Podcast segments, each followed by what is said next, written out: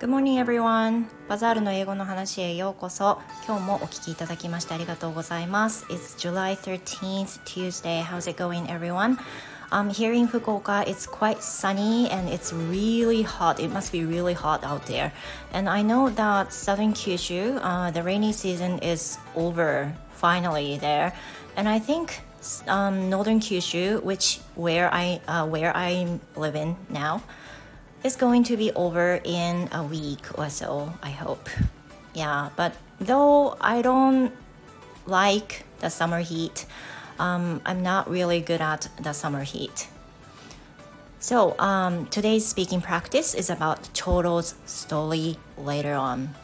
So for those who already know about the Choro, uh, have listened to my podcasting from the Bazaar no Eigo no Hanashi, I've posted twice about Choro, and then I'm going to talk about the later story of it. And let me explain it uh, about Choro's issue that I have had this Choro, um, what is called Choro, which is a foliage plant which I have had over 10 years and I so love it. But this summer, uh, something wrong happened to Choro. That was, I changed the pot, uh, Choro's pot into a bigger one and at the same time, I used uh, ordinary soil for the foliage plant, foliage plant, which I bought uh, from a 100 yen shop. But that was a huge mistake. That there were so many bugs, uh, so many kobae around Choro. and you know what's what's worse was there were many eggs from there. So I really wondered maybe the Choro was gonna die. Then um, later, I decided to change, completely change uh, its soil from the ordinary soil into hydroculture bowls. Do you know the hydroculture bowls? Hydroculture, what is called suiko saibai in Japanese. And hydroculture, uh, which is not the ordinary soil that doesn't have any nutrients. That means it's quite safe and it's quite uh, secured and it's no viruses or no nutrient. But uh, the benefit is that it doesn't have any bugs around it. Well, um, it does have some bugs maybe, but you know it's more safer uh, for the foliage plants to plant with um, hydroculture bowls.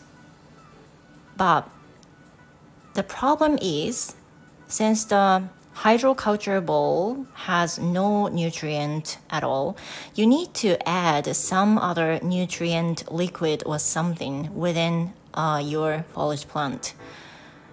And since I planted, uh, since I changed the ordinary soil into hydroculture bowls, Choro looks just fine. It's been almost a week since then. So um, maybe I'm going to watch it. Uh, I'm going to watch over it and then I'm going to report it maybe in a month. さて、えっ、ー、と、ご存知ない方のために少しだけね、あの、長老のなんで長老の話をしてるかっていうことについてもスピーキング練習をしてみました。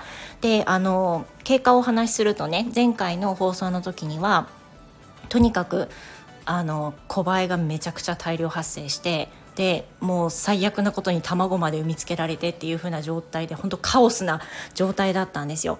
でもあのこのままだと長老死んじゃうと思ったんでハイドロカルチャーって言われる水耕栽培っていう風な意味なんですけれどもハイドロカルチャーボールっていうのを購入して普通の土からそれに変えたんですね。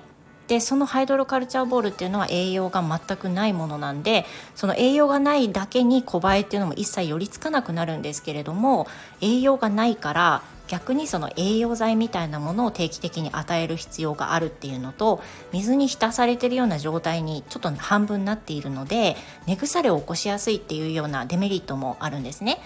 で植え替えてから1週間近くま経ったんですけど長老は至って元気です。And also you can see the picture of choro from the thumbnail. Uh, choro is the one with blue pot. で、あの、サムネイルにね、今回貼ってるんですが、ブルーの鉢。この鉢は、あの、義理の母が焼いてくれたものなんですけれども、これを、あの、鉢に、この鉢に植え替えて、長老のね、第3の人生をね、あの、見守っていきたいと思います。I'm going to report it in a month, I guess. 1ヶ月後ぐらいかな、長老どんなになったかまたね、リポートしていきたいと思います。So that's all for today. Thank you for listening, you guys, and I will see you tomorrow. Have a great rest of the day. Goodbye.